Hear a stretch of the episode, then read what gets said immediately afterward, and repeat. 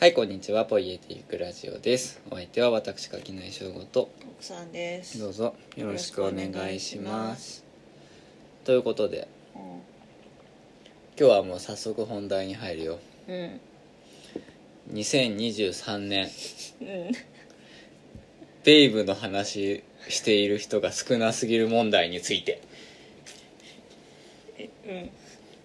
です。切り口そこなの知っていますか？ベイブって皆さん。あれ結局何年なのね95年だっけ？95年。95年の大傑作映画。うん「ベイブ」およびその34年後ぐらいかな？に撮られたまあなんか見る記載みたいな「ベイブ都会へ行く」という2作の映画がありますが、まあ、特にこの1作目の「ベイブ」っていうのはこの人類がこれまで作ってきた作品の中で一番面白いんじゃないかっていうね こう疑惑がね今僕の中でだいぶ大きなものになっているんですよ。はい。というわけで今日ははい。映画「ベイブ」の話をねしようと思うよ。やったね。どうぞ いやーベイブ。あなたもね僕がなんか急にベイブだっていうからうん。無理や半ば無理やりね1作目のベイブを一緒に見て。で2作目も今日あなたは今日作業用 BGM 代わりに見てくれたということでしたが、まあ、だからあなたはもうベイブを見た側のうん。うん人間ですけどはい。ちょっとねもしかしたらベイブ見てない人うんがねうん。地球上に増えてきてるんじゃないかっていうさ。うん。まあ私も昨日まで気がするんよそそういう人間だからそうそうそう。僕は一応なんかあのまだ VHS の時代だよね。うん。子供の頃に多分あれ？どうしたんだ？何で見たのか分かんないけど。うちにソフトがそもそもあったのがうん何かでやってたの録画したのか分かんないけど、まあ、とにかくベイブのね何回か見てんだよ子供の頃。うん。でなんかすげえ面白かったっていう記憶だけは残ってて。うん。まあでも子供の頃のさすげえ面白かったって今見るとなんかちょっと変わったりするじゃん。うん。みたいなのもあったんだけどなんかベイブが見たくなったんよ。うん。でなんかベイブ見てえなって思って見たわけですけど。あのねヤングジャンプで今「セーフセックス」っていう漫画が連載中ですけどあれでちょうどそのね主人公の2人がセックス以外のことをうん。一緒にするみたいなうん。話のきっかけがなんか豚のねでもそれはねなんかチェーンソーを持った豚かなんかの豚が人を襲いかかるホラー映画がうん。男の子の方が好きでそれ見たことないから私も見てみたいみたいな話なんだけど、うんなんかねとりあえずねそれでねうん。急にね豚と映画といえばベイブだなみたいなことをふと思い出してたっていうのが多分一番直接的な原因なんですけど、うん。まあとにかくねベイブを見てさうん。めっちゃ面白かったんですよ。うん。でちょっとどう面白かったかっていうのをなんかうまく説明できる気がしないから今からはい一からベイブの話するね。分かった。一からベイブの話する。じゃあちょっとネタバレになっちゃううん。けども、うん。一からベイブの話をするので途中でなんかちょあちょっとでも見たいかもって思ったらもう今すぐこのポッドキャストを止めてベイブを見てくださいっうん。ていう趣旨の回にしようと思うよ。うん。あのなんかそのなんていうの？まあベイブって豚なのね。うん。でそのなんかその豚を主人公にした映画でで、まあ、その95年時点での SVFX 的に言ったらもう大パーツみたいな作品だからあのそれこそ「ジュラシック・パーク」の初期のところみたいなあのアニマトリクス？になんかあんじゃん？あのさ動くさ動物のなんか機械仕掛けの動物みたいなのを作ってたり駆使したりとかあとはそもそもその小豚のベイブ役の本物の小豚が48頭だか、まあ、50頭弱いて、まあ、その本当に豚が本物の豚を使ってこ撮影しながら、まあ口元だけ CG で後でこうあのなんていうんだっけああいうの。口パク？リップシンク的なことをね、まあ、してたりとか、まあ、そういうようなねこう楽しい動物ものだよっていうのとかさなんかその撮影秘話みたいなものはねうん。いろいろあるんですけど、うん。ちょっともうねそういう話じゃないんうん。だよベイブっつうのはさ。っていうことでちょっとベイブの話をします。まずあのユニバーサル映画なのであの古き良きねあの地球がペカーって光ってこうズンズクズンズクズンズクズンってあのユニバーサルっていうこうロゴが地球を取り巻くあのそこから始まるんですよ映画は。2だとさ新しいやつになってるよね。そう2だともう新しいのにだなってんだからもう見慣れてるそう見慣れてるさあのパラパーパーのやつになってんだよ。なってる。あの CG 久しぶりに昔のユニバーサルそうユニバーサルの昔のやつはねねまたちょっと趣が違いますから、あ昔のユニバーサルの映画だなっていうまずここでテンションが上がるポイントですね。でそこからこうねあの赤い壁のね一室がこうタイトルがドーンって出た後にこう映し出されるんだよ。でそこにはこう豚の絵が描けられてる。っていうところからこう始まっていくわけですけどそこからねカメラがねこう下手から上手にねどんどんこうパンしていくわけ。横にこうずーっとこうその壁沿いをこう舐めていく。でそうするとそのなんかねさまざまな豚のオブジェが壁にねこうかけられている赤い壁の部屋の中をカメラがずっとこう下手から上手にこう移動していくんだけどその中でそのもう基本的にそこに置いたのはオブジェだからあのスティールライフの意味の生物なわけだよ。なんだけどそれがこうカメラがねこう向かうとちょっとだけ動くのなんか、うん。あの置物の豚の手足がちょこちょこちょこって動いたりとか、かけられてる絵の中のなんかちょっとアニメーションで動いたりするってもうこっから楽しいじゃん、もうなんかさこっから楽しくない？仕掛け絵本みたいな、ね、そう仕掛け絵本みたいなね感じでうん。こう続いていく。もうねそこでもうすでにさこちらとしてはさ楽しいじゃんってなってってでそこからこうバーッとこう行くとこうね白黒のね小豚のね寝顔がの写真がこう最後かけられてるところにこう写っていって。でそこにこうカメラがずっとこうそれまで横移動しかしていなかったカメラがこうずっとそのカメあの壁にかけられた白黒写真に向かってこうズームインしていくとその白黒写真が色づいていってでこう豚ちゃんのね肌こうあの豚の肌の一色のこう画面にこう映っていってでそこからこうそのすやすや眠っている豚からだんだんこうお母さんのねおっぱいを吸いに行くこう豚たちのこう絵とこう切り替わっていくっていうオープニングなわけですよ。この調子で話していくとマジでベイブの上演時間より長くなるんじゃないかと思うんですけど、はい。まあそういうところから始まっていく「はい。ダ・ベイブめっちゃ面白いよね」っていうのはもうここからすでに面白いでしょ？もうちょっとね分かんないけど。でね何がねそれでさその基本的にだから豚のさこう豚の色っていうのは割と明るい色なわけですよ。あのなんだ？まあこうピンク。まあちょややかなり白に近いピンク。桃色のこう肌でさでこう子供たちがねこうおっぱいに向かってバーっていくんだけどもうねそこでそのナレーションが入るわけで豚というのは同じ種族内以外では特に尊敬を集めないような存在なのだみたいな。ことがこうナレーションでかかっていく。でそこにもうそもそもねこのねあのね子供たちがねバカなんだよ。一つのね乳首にね3匹ぐらい群がってるみたいな。でこうなんか折り重なってるみたいなところでこう始まっていくわけ。その隣空いてんのに。みたいなところでもうすでに確かになんかどんくさい赤ん坊の豚たちみたいなのがこうさ可愛らしく描かれている中でナレーションは冷酷にも豚というのは愚かな存在であるみたいなことをこう言うわけですよ。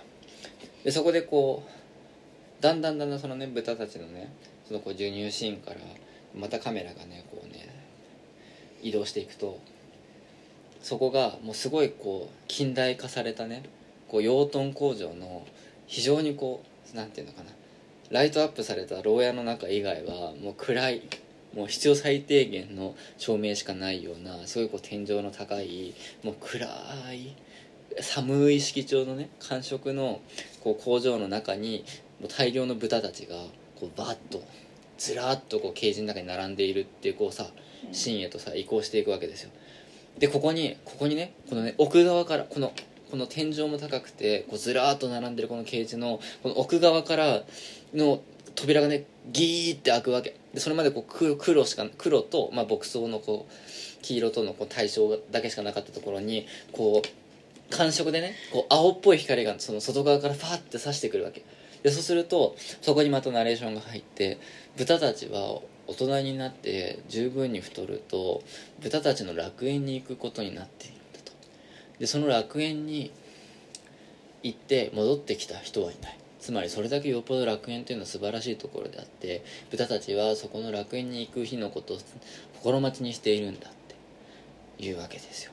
でもその時点でこちらとしてはさもうさそのさ楽園という言葉とさその扉が開いた先がねもうブルーの感触であるっていう時点でろくなものではないっていうことがさもう予知されてるわけじゃないですか。まあそもそももうねその養豚工場があるという時点でもう全ては明らかなんですがそこにねあのこう電気の棒を持ったさ人間たちがさこれまた顔が映らないんでこのね首から下だけの手元でこうバチバチってこう電気をやるとそれまでずっとこうあの授乳していた母豚がビクって立ち上がってそのままこう檻の外へとドロドロ出てくと。でそれでこうどんどん列をなしてねこう豚たちがこうゾロゾロゾロゾロと歩いてきながらこのその青い光からこうガーッとこう現れてきたトラックの荷台に自らこうどんどんこう乗り込んでいく。でまあ彼らは楽園に行くんだみたいなこうナレーションのもとこうトラックのね扉がバタンと閉まってそのトラックがこうスーッとそのまたその青い光の中にこう消えていくわけだよ。でそれを見て子供たちはその親とのね別離みたいなところで何か思うかと思いきや天井からねおもむろにね授乳マシーンみたいなのがギュルニュルンって落ちてきてそこに何のこうためらいもなく食いついていくでまたご飯を食べてこう過ごしていくっていうようなところでも非常にディストピア SF じみたねこうオープニングから始まるわけです。でここのねこの工場のねこの暗いこのケージ青い光。でそこに入ってくトラック停車する時の赤と黄色のテールランプのこのね色味がね非常にもうなんかちょっとこうねディストピア SF っぽいしなんかちょっとこう宇宙っぽいじゃん？もうそこですごいこうなんていうの、まあ、かっこいいんだよ映画でそんな中主人公であるベイブだけが檻の外でに向けて目線をねこう持っていきながらその授乳マシンには目もくれずに「さよなら」ってこうママに対してお別れを告げるっていうこうさシーンから始まっていくわけで。でそこでそれでそのちょっとこうその母との別離をね惜しんでいるかのようなその物悲しそうなベイブがその様子だったからだろうかっていうことを言いながらもでも結局たまたまの偶然でそのベイブは謎の人間にこう袋詰めにされて外に出されるわけでまだ小豚の段階で。つまりまだ食料としての価値がない段階でこうどこかに連れ去られていくんだよね。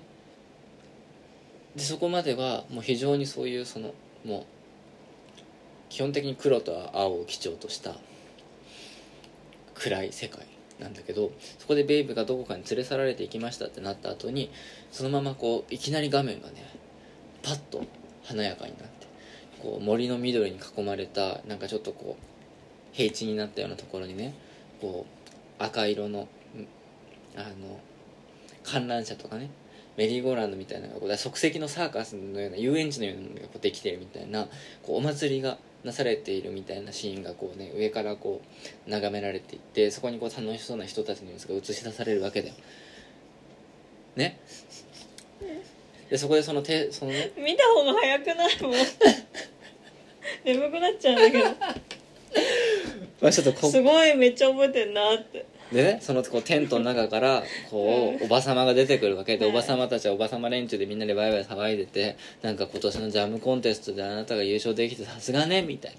いやでも今年はたまたま運が良かっただけなのよ。でもなんかやっぱり水道水じゃなくて井戸水を使うのがポイントねみたいな話をしながらこうわーっと出てきて、まあ、それにこう多分付き合ってたであろうねこうあのおじさんがさこうなんかブスッとした顔でこう歩いてるとふっとねこう見るとチャリティーのね企画で豚の体重当てコンテストが始まる。その箱の中にはさっき工場から連れてこられたベイブがいるんだけどそれをこう人々が持ち上げてねで持ち上げてなんどのぐらいの体重かっていうのを当てた人にその豚あげるよみたいな。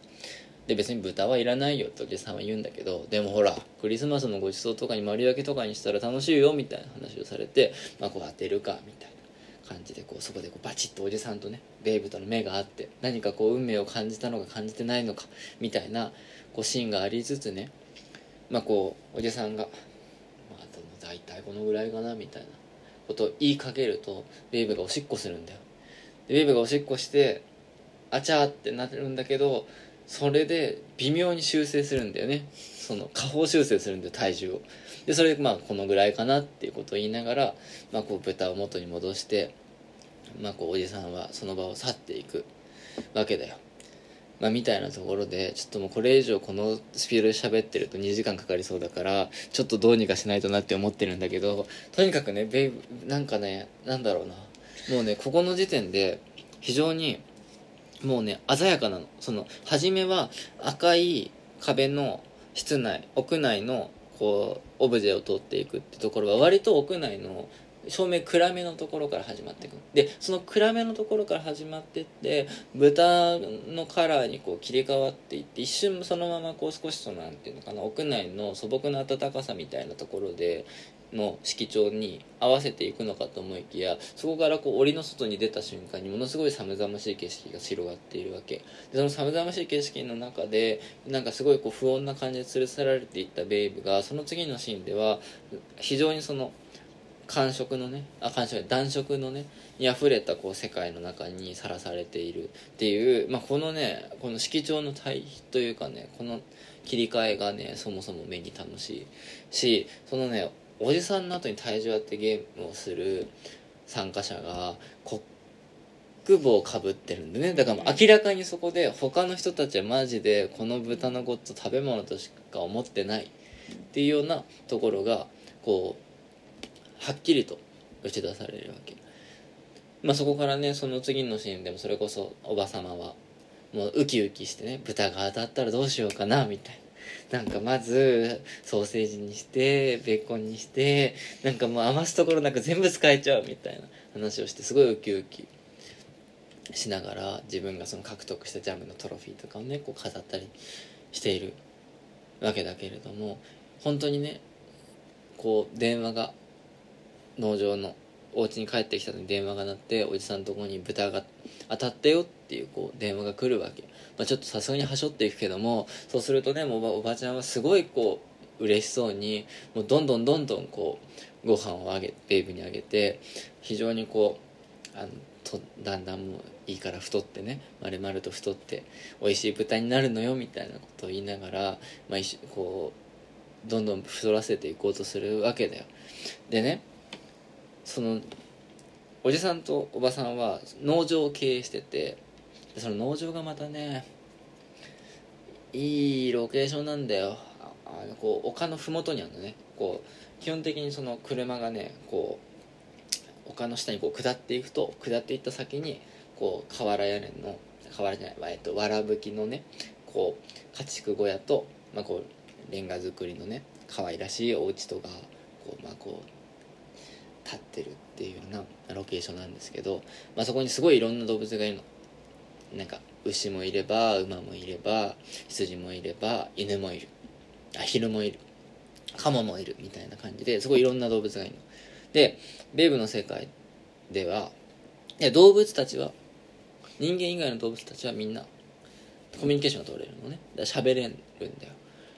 だからその来た時にはその犬が「なんだお前」っていういうところで出てくるんだよ。でまず子犬たちがねなんかこうなんか新しい動物が来て「あれは何?」って言うとお母さんの犬が「あれは豚だよ」って愚鈍な存在で人間に食べられるためにいるやつなんだみたいなこと言ってそうすると子犬たちが「え僕たちも食べられちゃうの?」みたいなこと言うと「私たち犬は大丈夫賢いから」みたいなもうそこですごい非常にこう先民意識をにじませるシーンからこう始まっていくんだけど、まあ、なんかね結局そのね豚はねその愚鈍な豚を笑いに行こうとしてその母犬とね子供小犬たちはそのベイブがいる小屋の中に入っていってその豚を見るんだけど豚はね僕はそんなにのろまじゃないよって言うわけ。もうなんかねその時点でちょっと知性がほとばしってるの。なんだけどでもなんかそれで僕はそんなのろまじゃないしみたいなことを言いながらでもなんかもうお母さんに会いたい。みたいな感じでメソメソしてるとなんか母犬はちょっとかわいそうになっちゃってなんかいやまあじゃあここに慣れるまでは一緒に寝るみたいな。子供たちと一緒に寝よっかみたいな感じでちょっとこうほだされ。結構最初からめっちゃ寄り添ってるよね。めっちゃ寄り添ってるんだけどでそこでね「あなた名前なんて言うの?」って言うんだよ。このベイブに対して。これまで便宜上ベイブって呼んでいますけどベイブって要するにベイビーなわけじゃんだからまあ日本語的に言うと坊やみたいなことなわけだよ。でベイブはだからいや名前なんかない。でもじゃああなたのお母さんはいやお父さんはその他の兄弟たちと区別するためにあなたのことなんて呼んでたのって言うといや別に全ての兄弟がみんな同じ名前で呼ばれてた。みんなベイブって呼ばれてたんだっていうところから基本的にその動物たちの中ではベイブって呼ばれていくわけだよ。でベイブっていうのはだから要するに名前名なしなわけですよね。とめもうただのなんかいっぱいあったなみたいなことなわけじゃないですか、ベイブっていうのは。で動物たちにはだからずっと坊やベイブって呼ばれるし人間たちはみんなピックとしか呼ばないんだよ。うん。要するにもう本当にもう彼に固有名はない。でも最初からもう取り替えの利く肉食肉でしかないベイブは。それはだからもう子犬たな犬たちにとってもそうだし人間たちにとってもそうなの。ピックでありベイブであるっていうのはもう常に変わらないの。だからもう本当に何一つアイデンティティを持たない。存在としてこの映画の主人公は据えられているわけですよ。すごくない？だって「坊や」っていうタイトルなんだよ。っていうね。ところただの坊やでしかないそのベイブっていうものが主人公に据えられているってその子でわかるわけだよ。で犬たちにはちゃんと名前がある。なんならアヒルにさえあるこの後出てくるアヒルっていうのも同じようにその農場の中ではもう食べられることしか脳がないというか他に特に用途がない人間に食べられるための存在として落用されているんだけれどもそのアヒルにはフェルディナンドだったりねえっとロロザえ？ロザンナ？ロザンナとかねちゃんと固有名が与えられてるんだよ。うんアヒルには。だけど豚だけはないの。豚は愚かな存在だからっていうので。まあで、まあ、そんな感じで、まあ、割とね、まあ、そもそも母犬は非常に名前忘れちゃったけどフライ。えフライだ。フライ母犬であるフライはまあ割と最初からベイブを甘やかす。だけどベイブを甘やかそうとした瞬間にさっとねそのこうベイブに寄り添っているフライにがベイブの頭にねこう前足を置いて慰めているとさっとね影がささすのそこに画面が暗くなる。もうその時点で何かこの2人のその種を超えた何かしら親愛の情みたいなものがあるかもしれないみたいなものをに陰りが指すわけでね視覚的に。でそこにいるのがレックスっていうこうオスのね犬で。でそいつがすごいこう慣れるまでは一緒に寝かすんだみたいなことを言うフライに対してすごいなんか「ふん」みたいな態度でその場をこう去っていくわけだよ。甘やかすなってそうあまり甘やかすなよみたいなことを言いながらこう去っていくっていうさところでねこうちょっとその時点でその工場の頃のようにもう本当にだから文字通り名前のないただの食肉として大きくなり屠殺されていくっていうだけだった運命の場所からその農場っていうとこに行った時にはその農場には農場でまた別の過酷さがあるっていうことがそこで非常にこうさ予感されるわけですよ。で実際その通りであのね農場の中にも非常に序列がある。でさっき言ったように何も役割がないものからは人間の食料になるしか他ないんだよ。アヒルにフェルディナンドっていうアヒルがいるんだけど彼は農場にいるどの鶏よりも早く時を告げるの。これはなぜかというと鶏は時を告げたり卵を産んだりできる。そして牛はミルクを出せる。羊は毛をか毛で温められる。みたいな形でみんな何かしらの役割を持っているけどアヒルはそれがない。ないから食べられてしまうんだ。だ俺がこの場で何か役割を持てば食べられないで済むんだっていう思いで必死の思いでね血のにじむような努力を重ねて、まあ、こう時をさ告げるっていうことをねスキルをね身につけて、俺は無用と人間じゃないわ。えっ、と無用とじゃないっていうことをこう高らかに宣言しているわけだよ。だけれどもこのフェルディナンドにも過酷な運命が待ち受けていてある日その農場の夫妻は目覚まし時計をね用意しちゃうんだよ。機械化だよね。要するに。要するに機械が一つの仕事を奪っていくわけだよ。せっかくの必死のこうフェルディナントのこう存在意義のね訴えっていうものをあっさりと機械に置き換えていってしまうみたいなところで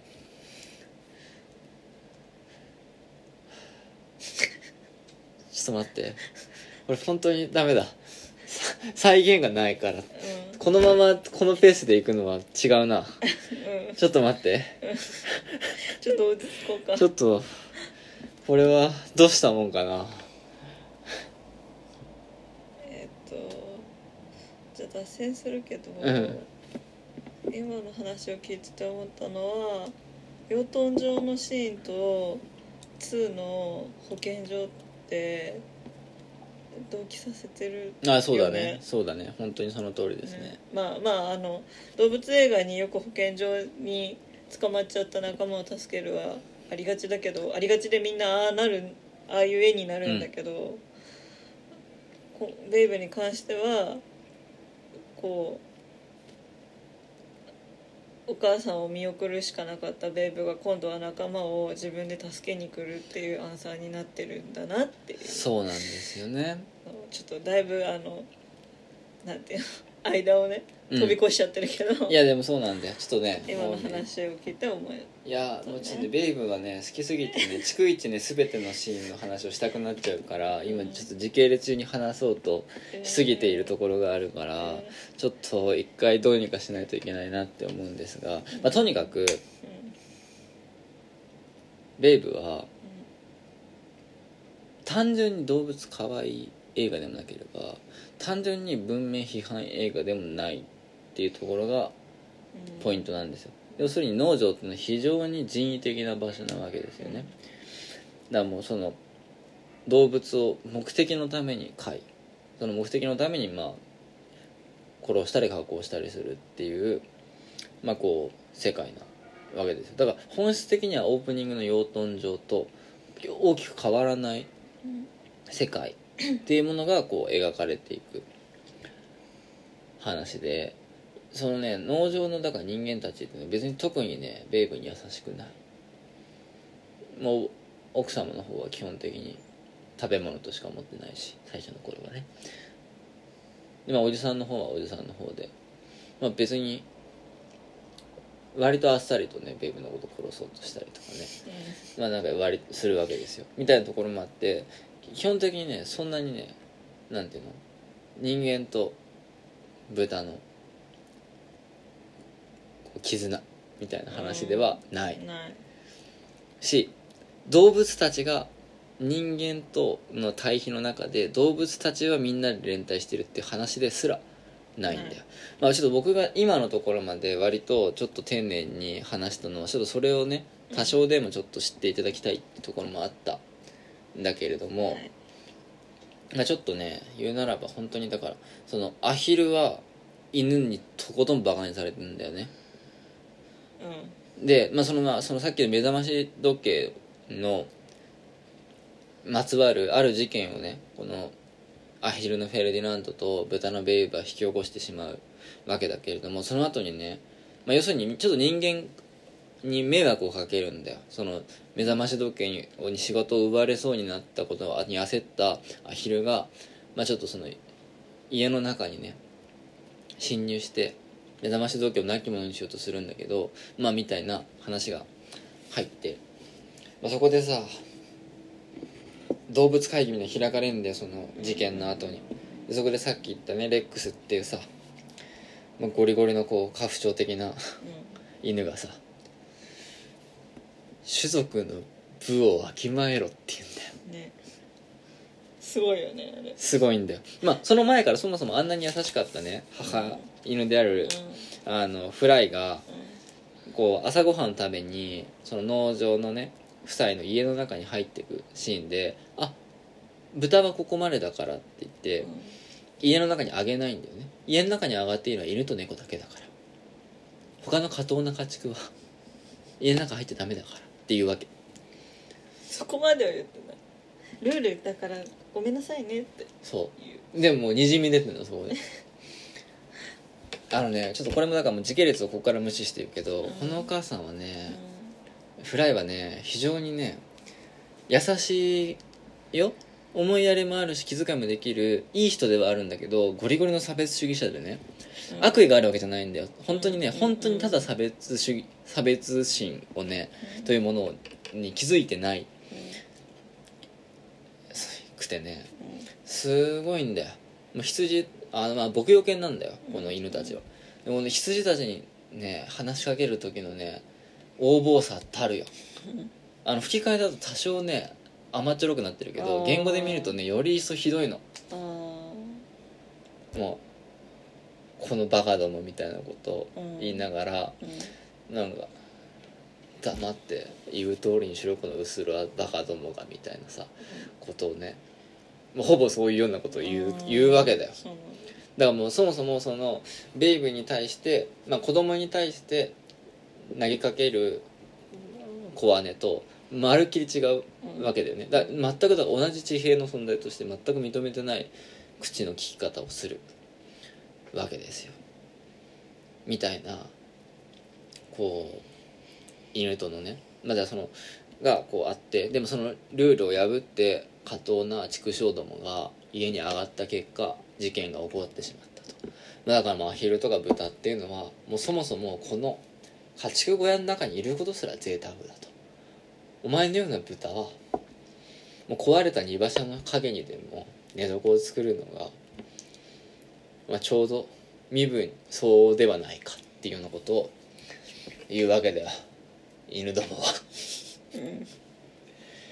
このね人間社会、まあ、特にその農場においてはおじさんがある意味まあ非常に家父として強い権威を持っているから、まあ、そういうこう人間社会の家父長制的なこう序列っていうものを悲しい犬の佐賀でね非常にこう内面化してうん。いるわけだよ。うん。言語だとあれボスって言ってんだよ。うん。こう主人のことをね。え多分普通に吹き替えもボスボスだった。って言ってる。うん。でボスボスを頂点とした序列の中でもう犬たちはこうさ世界っていうのを判断していてさ、まあ、もう非常に豚とかアヒルっていうのはだからもう終焉化された存在。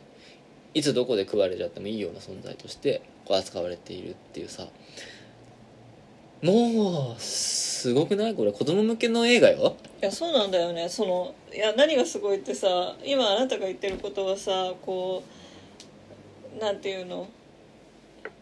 え社会すぐすぐ主語社会になるあなただからそういうふうに読み取るんじゃなくてもうがっつりそうなんだよね。そうなんだよ。マジで全然あの普通に何の気なしに見ても分かる。そう。分かるレベルでそういう話。そうなの。マジでねすごいんだよだから。もうベイブは。全く甘さがないの。もうとにかくなんか全ての存在は生まれながらに不平等でありうん。そしてその不平等っていうものは本当にその構造の上にいる存在からしたらほとんど見えないうん。ものであるっていうところまでもう非常に冷酷なねこう現実をあんな可愛らしい子豚相手にさ突きつけていくわけだよ。うんすごいよこれは。うんっていうこう映画なわけですよ。で牧羊犬だから基本的に羊たちにそうやってさっきも言ったようにまあ要するに管理する側なんで犬は。犬は羊たちっていう過当な種族を管理する。こいつらうっすらバカだから俺たちが言って聞かせないと全然ちゃんと正しく動き回ることができないみたいな意識で犬たちは羊たちに接するわけ。だけどそもそもその犬たちっていうのもその牧場主であるおじさんのね管理下にあるわけじゃないですか。でもでだからまあまあまあもうもうここから先はあれだけどそのおじさんっていうのも結局はさらに上の資本というもお金を稼がなきゃいけないっていうこの構造の中でまあこう規定されているわけじゃないですか。みたいなところでもうね非常にこのそのこう社会構造っていうものがのこう垂直方向の伝達のされ方だったり再生産のされ方っていうものをもうこの動物映画の可愛らしい皮をねかぶってなおごまかしきれないほど露骨に描いていく映画なわけですよベイブっていうのは。なんならねもうその序盤でねそのベイブを取り待ってたねこうあのコロコロした毛玉のような可愛らしい牧羊犬の子供たちっていうのは人間に売られていっちゃ別の家に売られていっちゃうわけですよ。監禁されちゃうわけですね。監禁っていうのはお金にに換える方ね。でそれでもうそれでこう母犬はすごいしょんぼりするあのかわいそうなんかあのあの寂しそうな演技は名演技だと思うんですけどでフライはだからすごいこうあ子供たちがでここもすごいんだよ。でこの子供たちがみんなこう売り払われてしまった後にまあ、一人でね小屋の小屋の中でしょんぼりとこう悲しみに浸っているフライに対してご主人はただ一撫でするだけです。家に帰っちゃうの。おじさんは。ちょちょんちょんってちょっと首のあたりをさすってすぐに部屋に入っていく。でこう夫であるねレックスはそのめちゃくちゃ落ち込んでる自分の妻の様子を一別だけしてさっさと主人について家に帰ってっちゃうんだよ。だからもう全く何も触れ合わないの。もうほんただ一別だけして目線がそのこう会うことすらなくご主人を優先してご主人と一緒に家の中に入ってっちゃう。でもそのままこう子供との別離に打ちひしがれてるフライは一人取り残されちゃうわけだよね。でそこに寄り添えるのはもう全ての関係を断たれまあ、この農場という新しい場所でこの一番のこう階に置かれた終焉化されたベイブだけなわけだよ。でベイブがおずおずとこうやってきてねこのベイブがね微妙にちょっとねあの喫音っぽい喋りなのもうん。いいところなんだけどもそこでおずおずとねこう「ママって呼んでもいい?」って。あれはもう非常に感動的なシーンですよね。もうそこでもうはっきりとそのベイブだけはそこでその犬のね中にあるこの非常に強いこう縦意識縦構造の意識っていうものを軽々と超えていくコミュニケーションを取るあシーンとしてあのシーンはこうあるわけででもそこで、まあ、そのこう母犬であるフライとベイブとの、まあ、こう交流っていうものが、まあ、はっきりとその強い結びつきっていうものができたっていうさこう非常に美しいシーンがこうあった。後だよ。ナレーションでこうしてベイブには素晴らしい居場所ができた、まあ、要するにそのフライのことだよね。夢の中でさえ彼は幸せだった。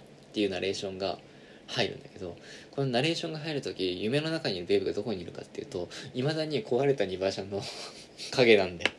要するにそれだけ何かしらそのい犬との結びつきっていうもの精神的な結びつきっていうのはどれだけ強固になったとしてもおっかないリーダーであるレックスの許しなしにはやっぱり同じところ部屋では寝れないっていう明確な格差はそのまま温存されているっていうことが分かるシーンなんだよね。ナレーションの上では非常に温かなシーンのに描かれてるけど全然まだまだ過酷な位置におるやんっていうまあこう作りなわけですよ。みたいなのがねこうだとにかくそういうのが続くの。でまあなんかまあちょっとね本当にだからまあ見ていただくのが早いんですがうん。また難しいのがねこのレックスとフライの犬、うん。牧羊犬夫妻が、まあ、特に当たりが強いのは羊なわけですよ、まあ、他のアヒルとか豚っていうのは正直あまりに主演化されたマイノリティすぎて、うん。正直まあ何でもないわけ。うんだから気まぐれに優しくもするし普通に出しゃばってきたらムカつくだけで特に何にもしてなかったらもう本当に何でもない存在なわけです。よってなってくると自分たちが管理しなきゃいけない直接の羊たちっていうものの方がより一層その差別意識っていうのはまあこう如実に現れてくるわけでこれがまた複雑でねレックス的なこのこの夫妻にとっての羊っていうのは非常に複雑な存在であのねある意味この羊たちのせいで自分は失職してしまったというかあるべきポジションに収まることできなかったみたいなストーリーをかが彼らの中にはあるんだよ。みたいなね。だこれは非常にだからそのこう移民うん。たち、まあ、もしくはそれこそ女性の社会進出みたいなものによって我々のこう仕事が奪われていってしまうんだみたいなさことをさまあ言うようなこう人たちが排外主義的なねこう考えを持つ人たちがいるわけで、まあ、彼彼らが持っているようなこうストーリーと似たようなものをこのね牧羊犬夫妻は持ってる。んだよ。これがまたもうね厄介やなっていうところもあるし逆にね羊たちは羊たちでね別にねいいやつじゃないんだよ。でこれがだからすごくてだからその非差別だなんか非差別側にいるものは誰だってそれこそ純粋無垢なんだみたいなね、まあ、ベイブはだからその純粋無垢なうん。存在として描かれてはいるんだけどそうとは限らないぞっていうのをちゃんと描いていくわけだよね。羊たち側は犬ナッチのことそれこそ野蛮な狼として呼んで意味嫌っているわけであいつら頭が弱いからなんかこう物の頼み方も知らないみたいなさ態度をとってでベイブに対してあんな野蛮なやつらと付き合っちゃいけないよって。あなたはとても優しい子豚ちゃんなんだからっていうようなことを吹き込もうとするわけで羊は羊でね。で犬は犬であんな臆病で何もできない私たちがいないと何もできないような薄のろに言うこと聞いちゃいけないよ。むしろ私たちが言うこと聞かせてやんなきゃいけないんだと。どちらが上かっていうのをちゃんと思い知らせてやんなみたいなことを犬からは吹き込まれるわけで。もうねどうしたらいいんだろうこの状況はっていうさ膠着状態があちこちにある。わけだよね。まあそんな過酷な状況の中こう、まあ、ベイブっていうのは、まあ、非常なあの賢い子だからね。まあいろいろとこうやり取りを進めていく中これ以上言うと全部喋っちゃうか。一旦ここまでかな。まだとにかくでもなんかそんな感じでねあの非常に割り切れない映画なんだよ。最後まで。含めて。なんていうのかな。だからその何かそのあまりよろしくない社会構造であったりとかあまりよろしくないこうなんだろう。ものがあったとしてそれをそのフィクションだから綺麗さっぱり全て根絶するみたいな方向に向かわないんだよね。その最後のラストまで含めて割とねビターなんですよ、なんか結局のところ大枠の構造自体は何も変わっていない、けれども個々のコミュニケーションの回路だけ見ていくと多少そこにこれまでよりはちょっとマシっないしはちょっとマシになる努力の気配みたいなものがほんの少しだけ垣間見えるっていう終わりを迎えるわけだけれどもこれはすごいよね。あのねだ最後の最後にまあそのクライマックスとなる詳細は伏せるけど舞台はめちゃくちゃ天気がねパッとしないんだよ。曇り空の中どんよりとした天気の中、まあ、その最後のドラマが繰り広げられてでそのね重たく立ち込めた雲間に一筋の光だけが差してその光がこう主人公を照らすっていうラストなんだよ。これがもう象徴的なわけ。要するにもう快晴にはならないんだよ。本当に一筋の光だけがほんのりと差す。こともあるっていう終わりになる。でこのね非常にこうだから大人が見るとあまりにもストレートなほどにこう過酷な現実の、まあ、偶意みたいなものが、まあ、どんどんどんどんこう描かれていってでそれらが特に分かりやすい大団円を迎えるでもなくほんのりとした一筋の光だけを手繰り寄せるようなラストに向かっていくっていう非常にビターな映画なんですがおそれは置いといて印象論だけで映画として見ていくと先にね僕はねあのちょっとこう暗い暖色の部屋から始まりビビッドな感触の養豚工場に入っていきその後またこう暖かなこう暖色の世界にこう切り替わっていくっていうオープニングの映画の話を割と長々と冗長にしましたがなんかねこのね印象のねコントロールって非常に巧みで。なんかねパッと見の印象だけで言うとねちゃんと子供向けのてかファミリー映画っぽくなってるんだよ、なんか最後ちゃんと「わあなんかよかったね」みたいな気持ちになって終わるようになってる、うん。だけどよくよく考えてみるといやっていう。うん。なんかねこのねこれがすごいんだよ。なんか非常にビターなはずなのにみ鑑賞後の感覚としては割と爽やか。っていうね。このギャップも含めね。なんだろうね。非常に優れた映画だと思いますね「ベイブ」っていうのは。はいまあちょっとね本当にまあ一番好きなシーンを言うとねちょっとかなりのネタバレになっちゃうんだけれども、やっぱりね歌とダンスっていうのは素晴らしいっていうシーンもあるんだよ。うんうん。要するにだからその非言語コミュニケーションっていうのは素晴らしいつうさあれ非常に映画的なうん。和解のシーンだよね。うんまあみたいなね。あまあでも僕はあそこからもうずっとなぜかもう最初ベイブ見見返した時は一人でボロボロ泣いてたんだけどもうそのシーンからずっと最後までボロボロ泣いてたんだけどなんかねけなんだろうね。こう振り返ってみるとすごいこう特段希望がないうん。うん映画であったりもしてね。なんかねこのなんかこのバランスが非常に良いそのだから映画を見るという生理感覚その視覚情報からだけ受ける情報の楽しさ映像の快楽みたいなものだけで言ったらきちんと大団円を迎えるんだよ。うん。で非常に映画としてのその運動体としての映画として言ったら非常にこういい作りになってる。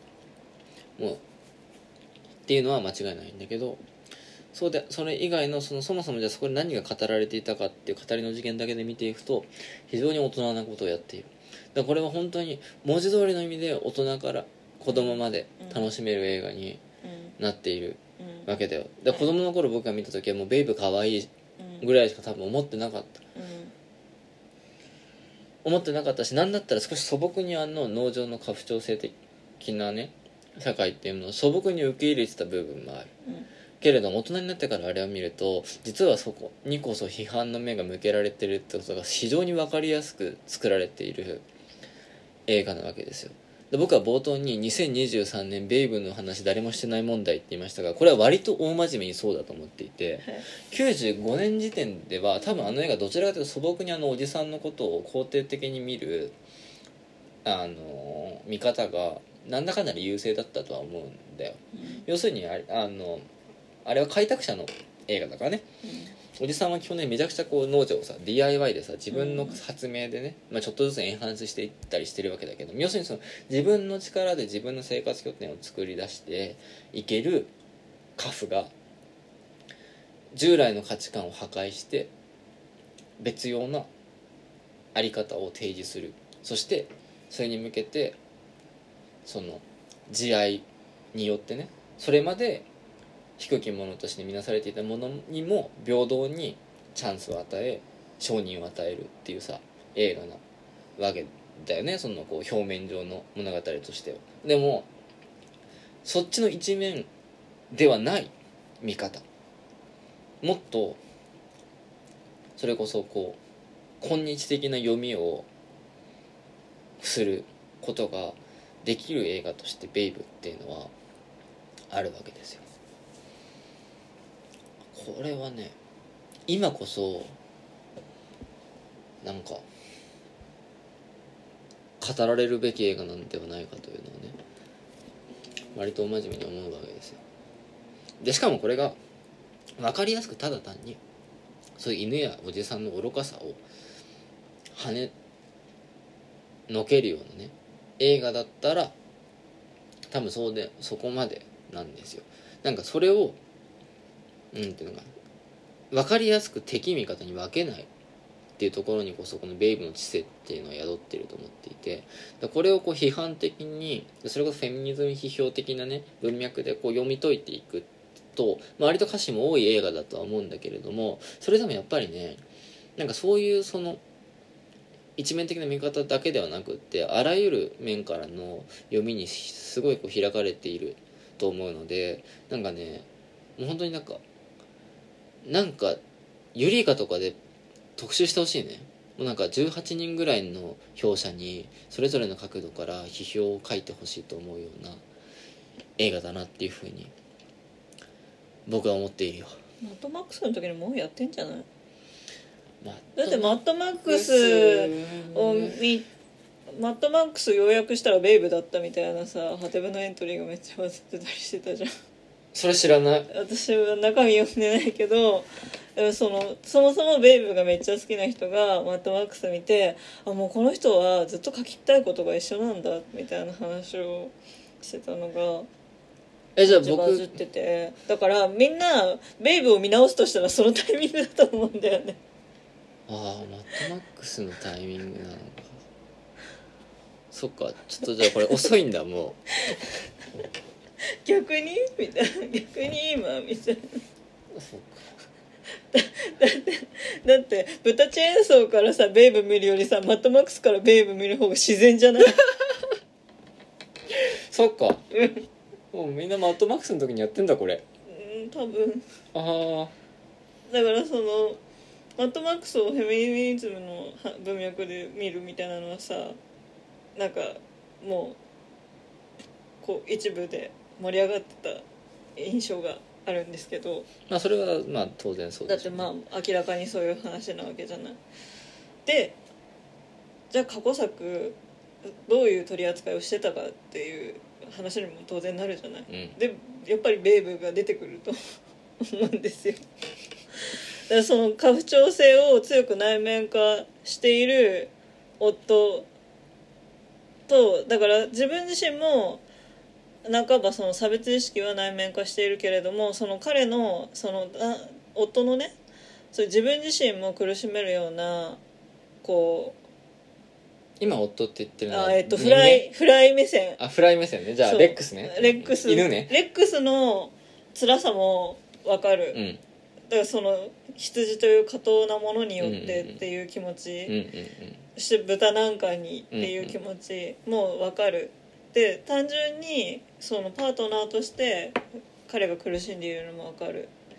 でも目の前の痛い系の子豚をいじめるられるようられるほど自分の子供たちがううが売られていって平気でいられるほど母性がないわけじゃないフライのすごい板挟みの。だからすごいフライにさ感情移入して見ちゃうわけだよ、そうだね。大人になって見るとね多そうだね。分、別にベイブ可愛いはそ私はそんなに思わなくて。なんか結局素直で友達作れるやつが勝つんかいみたいな気持ちはちょっとあるんですけど、まあ素直で素直じゃないあなたはそうだね。そう、ん。だからなんかそのあ友達作れないやつが大勝利する映画見たいなってちょっと思った。ああなるほどね。けど、うん。でもだからでもレックスは別にあれはあれでさ一つ解き放たれたわけじゃない。そうなんだよ。一連の騒動を乗り越えて。そうなんだよ。でそれによって救われるのはレックスだけじゃなくてフライもそうなわけじゃない。そうなんだよ。からもう最後さもうチュッチュペロペロしてるわけじゃない。あんなにこうすごい冷え切ってたうん。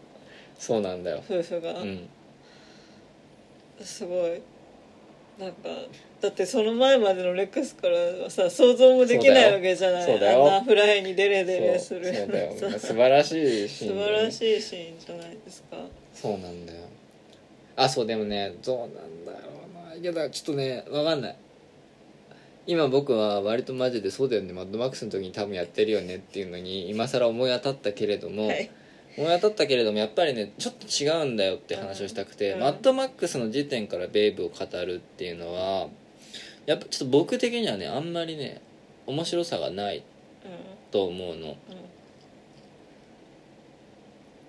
というのもね「ベイブ都会へ行く」っていうさ作品がベイブの2作目としてあるんですけど、まあ、これはベイブが都会に行くっていう映画ってね、うん。都会に行って帰ってくるっていう映画で、まあ、大体怒りのデスロードと変わんない話なんですけどあのねじゃあそのなんていうの？そのあのマッドマックスのあのフューリーロードの批評的な見方で見るんであれば都会へ行くの方が近いんだよ。うん評価の観点で言うと。うん。で要するにこれどういうことかっていうとこれがまたさ厄介なところなんだけど都会？ないしはもうその文明崩壊後の世界においては男はもういらんのよ。マッドマックスも去る共同体から去っていくわけだよね。し都会へ行くではその1では非常に存在感のあったカフがあっさりと冒頭で退場するんだよ。うんはい。だ要するに男たちが不能なんだよ。うん。でも特に男たちはもう余計なことしない。ただた退場してください。っていう世界。うんなんだよね。あの都会へ行くもマッドマックスの。うん。要するにそこにはだからその何か上から何か評価を下すっていう存在はもういらなくてもうその平それこそだからベイブの1が垂直方向の物語だとするとベイブの2っていうのはすごいこうあのフラットなねところでの関係の構築っていうところに非常に重きを置く映画なわけですけれども。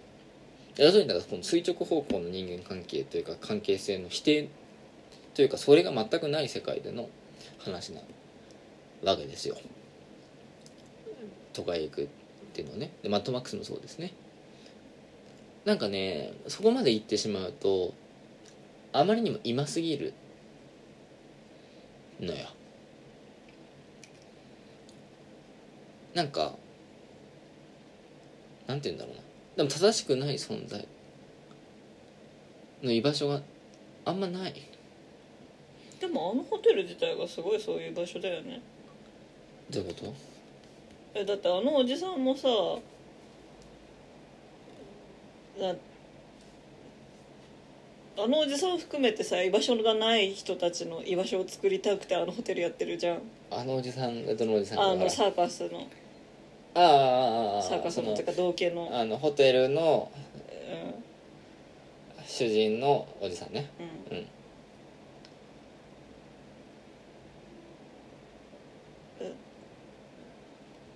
だからん？場所を作ろうとする話じゃないの。そして作る場所を間違えたっていう話じゃないの。うん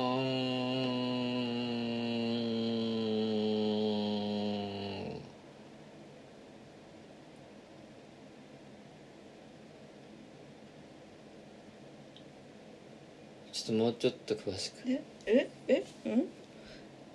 えあなたのえあなたの問題意識は？だどあのねそのねフラットな人間関フラットな関係性だけをうん。その共同体の夢として描いていくっていうことうん。に僕は割と懐疑的なの。うんうん。犬社会的な序列を作っていくっていうことが必要だとは言わないけど。えでもじゃあさそれはさ終盤さベイブがお手柄を立てた結果さあの怖い模型にさ「お前はすごい」って言われてさじゃあもうこいつが言ったことがルールそれが正義にしようって決めたじゃん。であのご飯もらう時に「あ俺を言え俺を言え」って言ってたじゃん。そういうことじゃないの？違う。違うの？あれはまた全然別。てかそもそもあれは全然役に立たない象徴を上に上げておけば置いていくだけっていう話だから。ん。でしかもそれは結局そのなんていうのかな。全く役割に応じて与えるわけじゃない働きに応じて与えるわけじゃないでしょ？その分配する食べ物っていうのはさ。うん。だ要するにそれはもう本当にフラットなうん。再分配の話なわけだよ。うん。でなんかそれがさうん。そのまま成立していくとは思えないんだよね。まあ崩壊したよね。うん。っていう話なんよあで要するにだから2においてはそのなんていうの？価値判断の軸がないの。ーうん。まあだからなんかこうずっと暖房のられてるシーンみたいな。で非常に場当たりで映画だよね。だフラットな世界。だからだから非常にだから今のうん。状況というかなんていうのかな。あんま変わんないわけよ。要するにそのなんていうのかな。ハイカルチャーとサブカルチャーを並列に語れちゃうようなさ空間っていうのはさある意味やっぱりなんかちょっと変なんだよ。うんうんうんで都会へ行くっていうのはそういううん世界のうん話じゃない。うんだからそういううそこまで行ってしまうとなんかね結局ね行き詰まるうんと思うわけ。うん。今僕に何か明確なうん。答えがあって話してるわけじゃないよ、うん。話してるわけじゃないけどだうん。米部通的ななんかみんながみんな平等にフラットにあらゆる差異をないかのように振る舞うっていう世界はやっぱりね破綻してんだよどっか、そうじゃなくって米部一のあの正しくなさうん。あのをどう論じるかっていうところから始めもう一回始めた方がうん。ええと思うねんな。うんうん。っていう話を。うん。でままあそれこそだからマッドマックスや都会へ行くにそれこそあなたが今話したようなそのこうはぐれ者たちの共同体的なねものの可能性から何か論じるっていうこと自体はまあできるでしょうしなんだったら多分それこそそうそういうのこそマッドマックスの時点でなされてたと思うの。うん。でもなんかそれは別に非常になんかそれこそ今日的なうん価値観の中での価値体験にめちゃくちゃ親和性の高いあり方じゃん。うん。なんかそうではなくまだベイブにはね組み尽くせてないね。可能性がね。眠ってる気がすんだよ。うん。全然伝わってる気がしないけど。いや1の方が今日的なのではとは思うけど。現実という現実の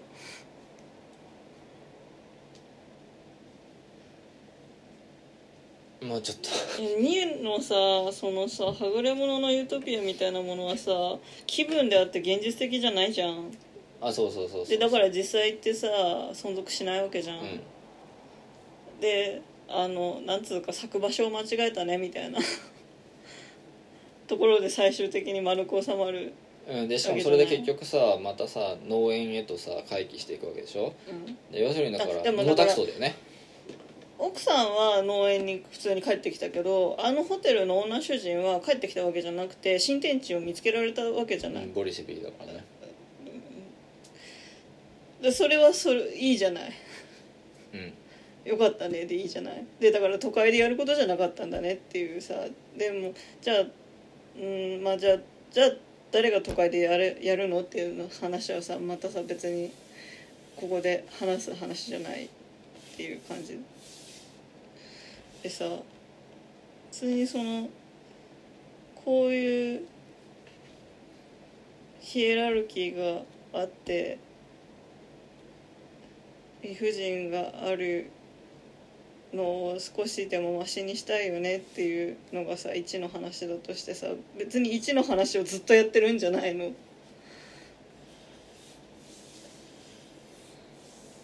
いやまあずっとやってるんだけど、うん。重心か語りの重心のあり方として全然違うじゃんっていう話よ。あいやいやえっとい1と2が同じことをやってるって言ってるんじゃなくて今の気分っていうと1の話をずっとやってんじゃないの？2の話をしてる？今日的なのあれが2が？2が？2は今日的じゃないでしょ。えってえ？今っぽすぎるって言ってなかった？あで2は今っぽすぎるから今日的ではないでしょ。あどどうっていう語の使い分けそれ？えー、っとねだそもそも1はあ1じゃない2はなんていうの？今作られそうな映画なんだよ。あはいはいはいはいはい。だ別にもうそこに問いもないの。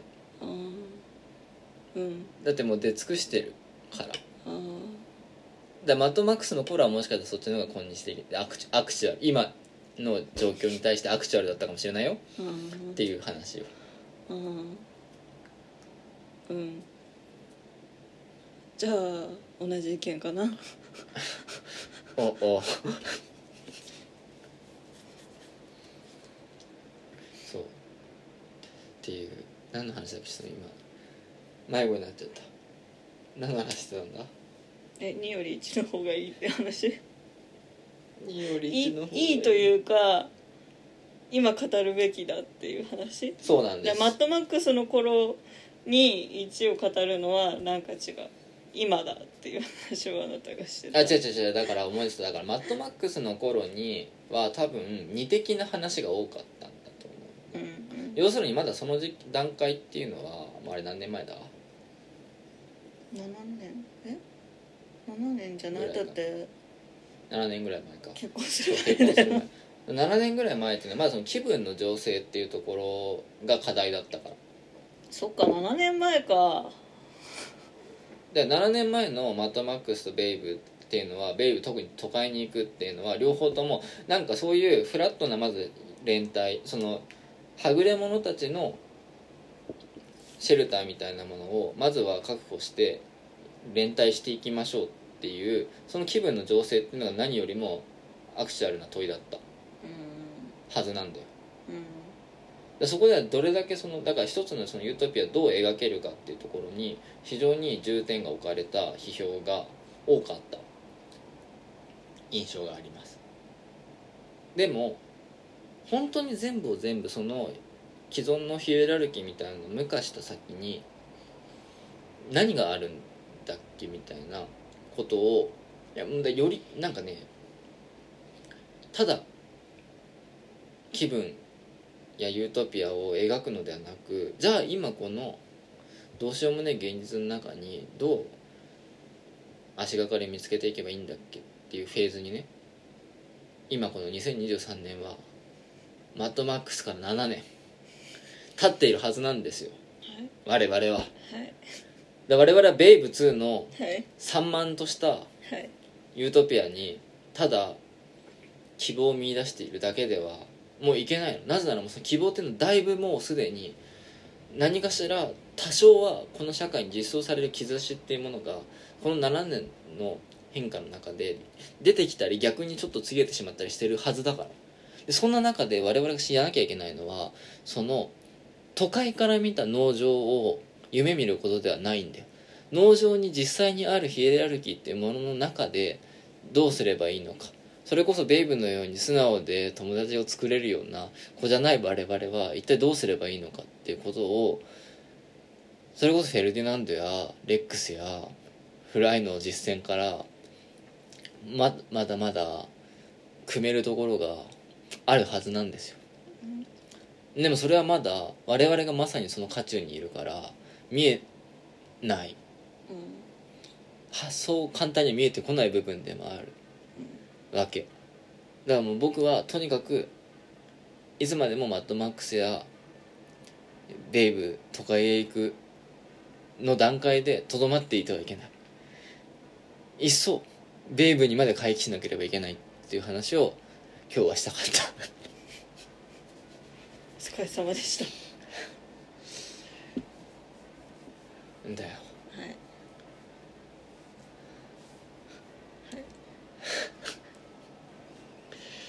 だし今こそベイブ特集をね組んでほしいね。7年経ってるんだ。うん。じゃあもう一回やってもいいと思う。でしょ？で何がいい？っなんだかんだ言ってマッドマックスはやっぱりね人間の話になっちゃってんだよね。うん。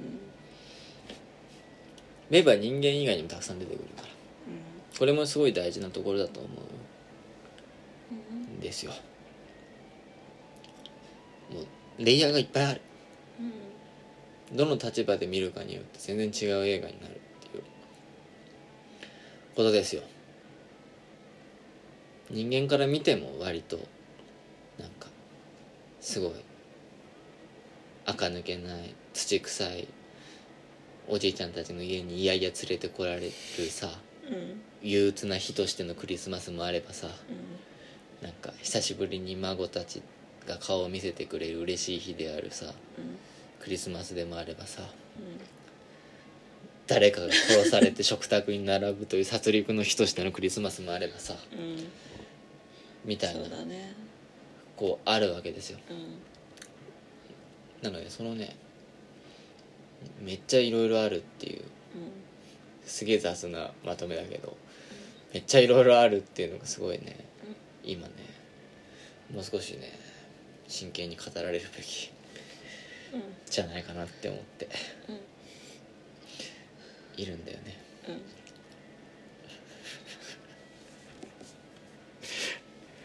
本当になんだろうね。ベーブだけでこんなに話してしまいました。でもまあ話すのは大事だよね。え何それ？どういうこと？いやこの間の録音で私が模様替えについて問題定義したらめっちゃ進捗が私はう。んもう今日ねこうん。の大体全部出だ来上がってうんまあ、うん、まあまあまあ。でもだいぶ進んだ。だいぶ進んでから話すのは大事、話すのは大事。いやでもなんか全然ベイブの魅力を今日伝えられた気がしない。うん、まあみんな見てもらおう。全然こんな。あもう鑑賞会でもやればいいんじゃない、うんちょっともうねベイブを見てほしい。ちょっと僕もねベイブの衝撃からまだ立ち直れてないという。か昨日見たばっかりだからベイブ、うん昨日2回見てるから昨日ね2回見て、ね、そう昨日2回見てねそのまま喋ってるからちょっとまだね整理しきれていないうん。うんというかうん。むしろこれはちょっと整理するのめっちゃ大変だぞっていうね、気がしているんですがうん。ちょっとね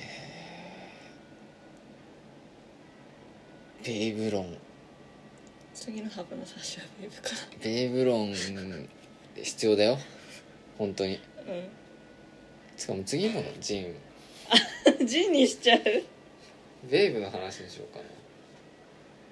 うん。ちょっとベイブやばいんだよ。ちょっと。う亮太さんとか呼ぶか。ちょっとベイブについて語っん巻き込まれてる。勝手に巻き込む。ひどい。ちょっとベイブについて語らないといけないと思っていますという。まあ今日はまだ予告編のような日でしたのでちょっとダメだ。まだねまだ僕全然ベイブにうん。の確信に触れられていない、うんちょっと次ベイブの話するときは私以外とやって。なんで？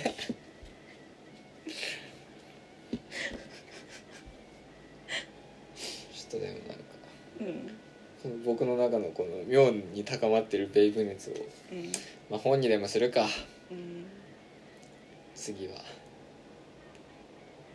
ちょっとベイブについて書かないとましまあちょっとまあそれはいいやちょっと。はい。そんな感じで。はい。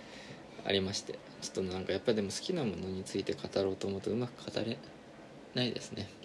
今日全然何も喋れなかったなっていう敗北感に。あ何喋っといて？敗北感があるよ。ちょっと今日何も語れなかった。僕は。あんなに喋っといて？うん。文字数じゃないんだ。いだってあなたに響いてないんだもやーそうだねとは思うけど。うんなんかあなたに響いてない感じがある。すごいだから今。いやそういう映画だったねって思って聞いてたよ今日はちょっと敗北感に包まれています。ということで。はい。今後のベイブローにご期待ください。はい。ポイエティックラジオお相手は私柿内翔吾と。奥さんでした。どうもありがとうございました